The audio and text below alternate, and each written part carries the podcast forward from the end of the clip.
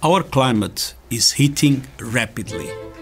Floods, droughts, heat waves, extreme storms, and wildfires are going from bad to worse, breaking records. Viva! Está com o Expresso da Manhã. Eu sou o Paulo Baldaia.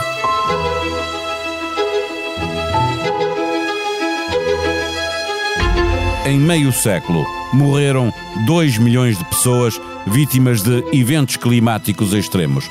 As perdas económicas medem-se em milhões de milhões. Os dados são da Organização Meteorológica Mundial e resultam de uma análise que vai de 1970 a 2020.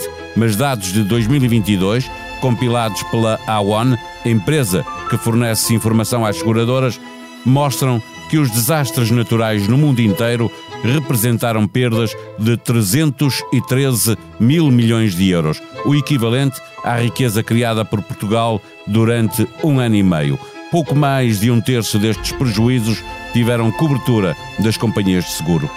No início do mês, a ONU alertou para a probabilidade de o fenómeno climático El Ninho se formar este ano, elevando as temperaturas a novos recordes. A OMM, agência especializada da ONU, estima que haja 60% de hipóteses do El Ninho se formar até ao final de julho e 80% até ao final de setembro. Os efeitos vão sentir-se este ano e, sobretudo, no próximo ano. Nos últimos anos temos vivido sob o efeito da Laninha. Convidamos de novo para a conversa Felipe Duarte Santos, licenciado em Geofísica pela Universidade de Lisboa, doutorado em Física Nuclear pela Universidade de Londres e autor de vários livros sobre as alterações climáticas. O Expresso da Manhã tem o patrocínio do BPI. Conheça o novo programa de benefícios BPI com vantagens em dezenas de lojas e marcas. Disponível na BPI App e no BPI Net. Saiba mais em bancobpi.pt. Banco BPI, Grupo CaixaBank, registado junto do Banco de Portugal sob o número 10. Viva professor Felipe Duarte Santos. Eh, a Organização Meteorológica Mundial apresentou dados dos últimos 50 anos até 2021 para reportar perdas económicas gigantescas e, sobretudo, cerca de 2 milhões de mortes provocados por eventos climáticos extremos. Os dados do ano passado da AON, a empresa que gera informação sobre riscos, corretagem de seguros, resseguros, eh, mostram que os desastres naturais custaram 313 mil milhões de dólares só em 2022. Eh, eh, são custos que se repartem eh, de forma igual pelas diferentes zonas do planeta ou há zonas mais atingidas por estes fenómenos climáticos extremos? É uma boa pergunta.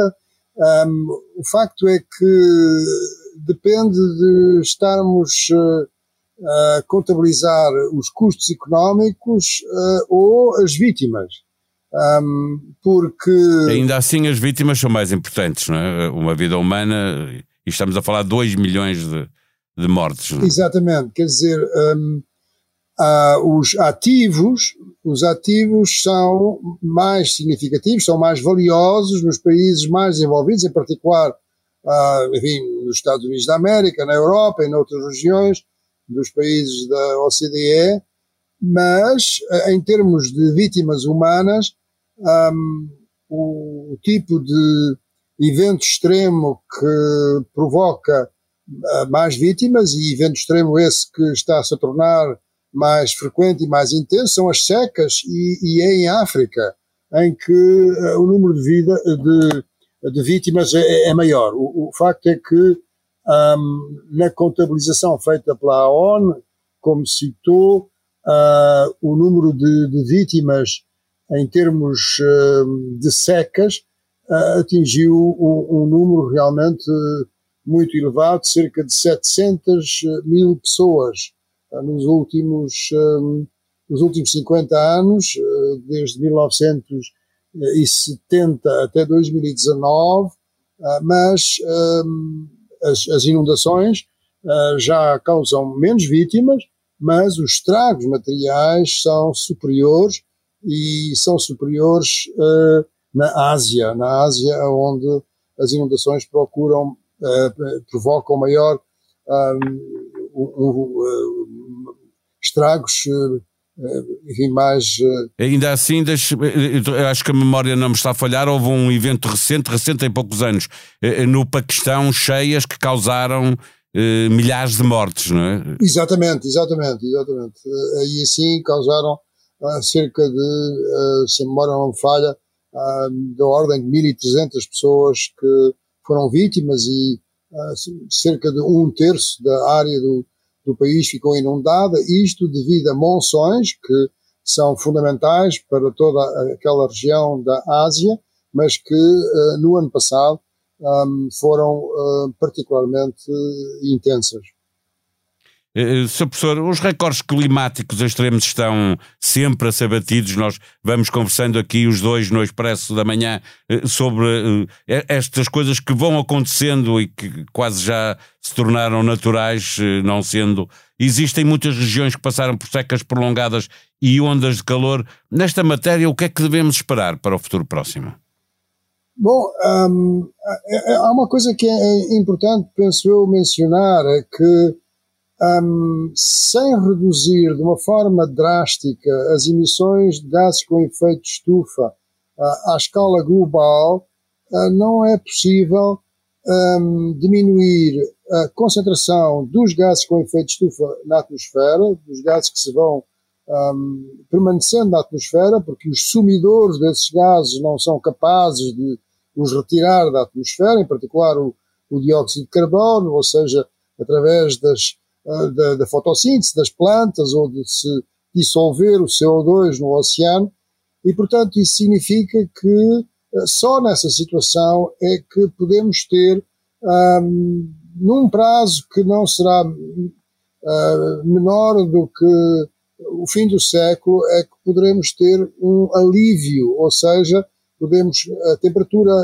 média global da atmosfera à superfície poderá começar a, a decrescer. Portanto, um, isto significa que até ao fim do século, pelo menos, mas, mas seguramente eu diria que o mais provável é, é um século, só passado um século é que vamos ter um alívio começar a ter resultados das alterações climáticas.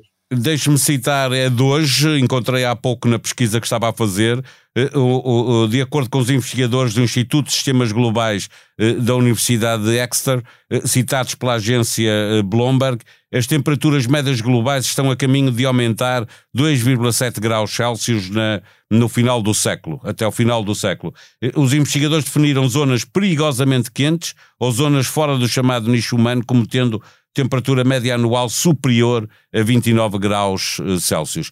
Eh, eh, é possível viver nestes, nestes habitats, nestas circunstâncias? Começa a ser muito difícil. Uh, será uma situação extremamente grave para as regiões em que uh, teremos temperaturas uh, médias da ordem de, de, de, quase 30 graus torna-se praticamente enfim, eh, inóspito, não é? Um clima inóspito.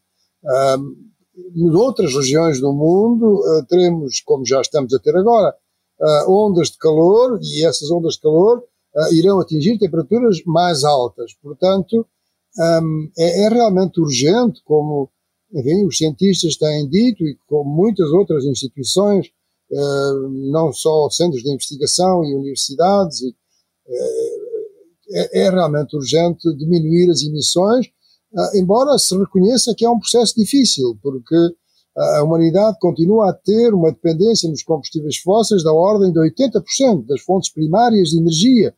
E, portanto, é uma transição difícil porque uh, ela uh, é possível, mas uh, tem um certo custo, porque é necessário fazer a descarbonização da economia, e isso é um processo que atinge todos os setores da economia, de todos os países.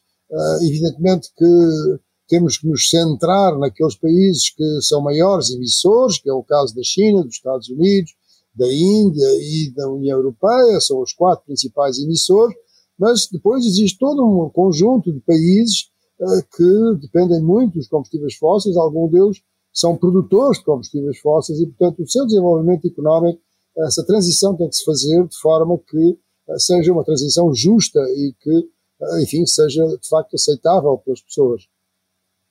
Só para fecharmos esta nossa conversa, olhar para aquilo que pode acontecer eh, muito em breve. Eh, eh, a Organização Meteorológica Mundial alertava para um novo pico no aquecimento global, para novos recordes de temperatura. O impacto do El Ninho deverá ser sentido sobretudo em 2024, mas deve começar a fazer-se sentir já este ano. É este ano que está a formar. Em que é que consiste o fenómeno El Ninho? O que é que devemos esperar para este ano e para o próximo?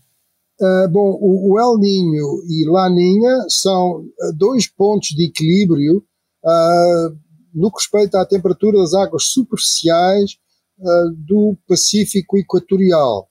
E, e, no El Ninho é uma situação em que são as águas próximas do Peru que se tornam mais quentes.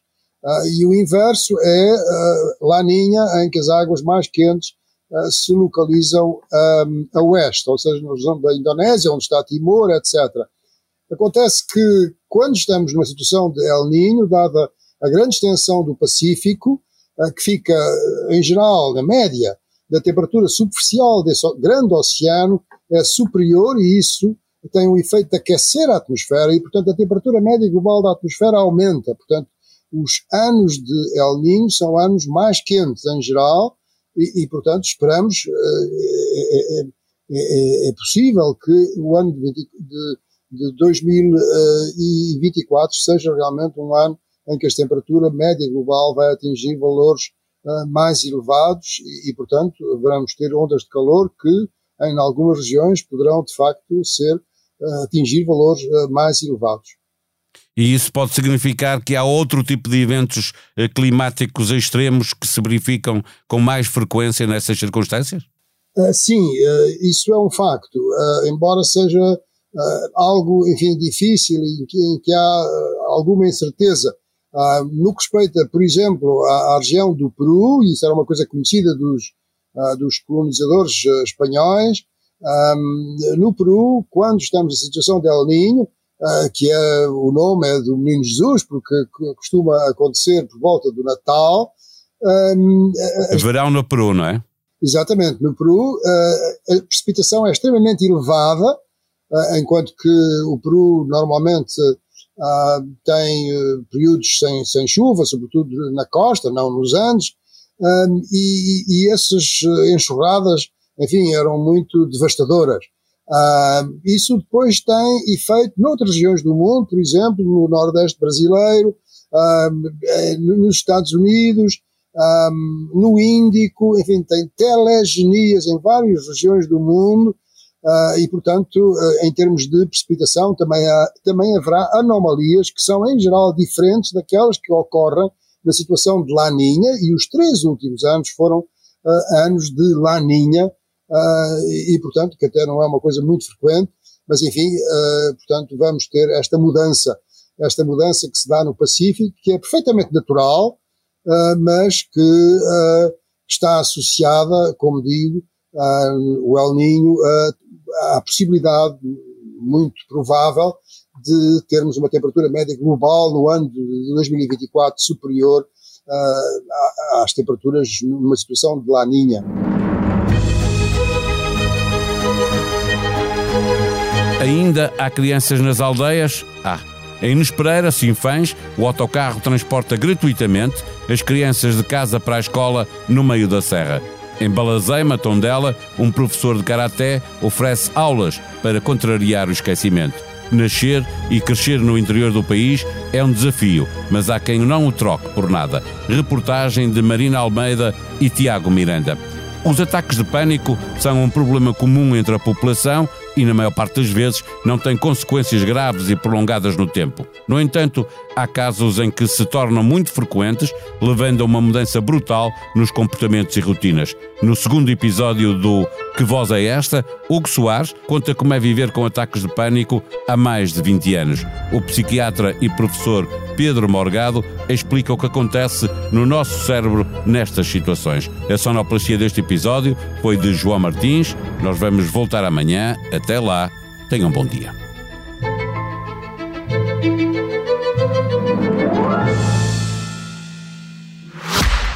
O Expresso da Manhã tem o patrocínio do BPI. Conheça o novo programa de benefícios BPI com vantagens em dezenas de lojas e marcas. Disponível na BPI App e no BPI Net.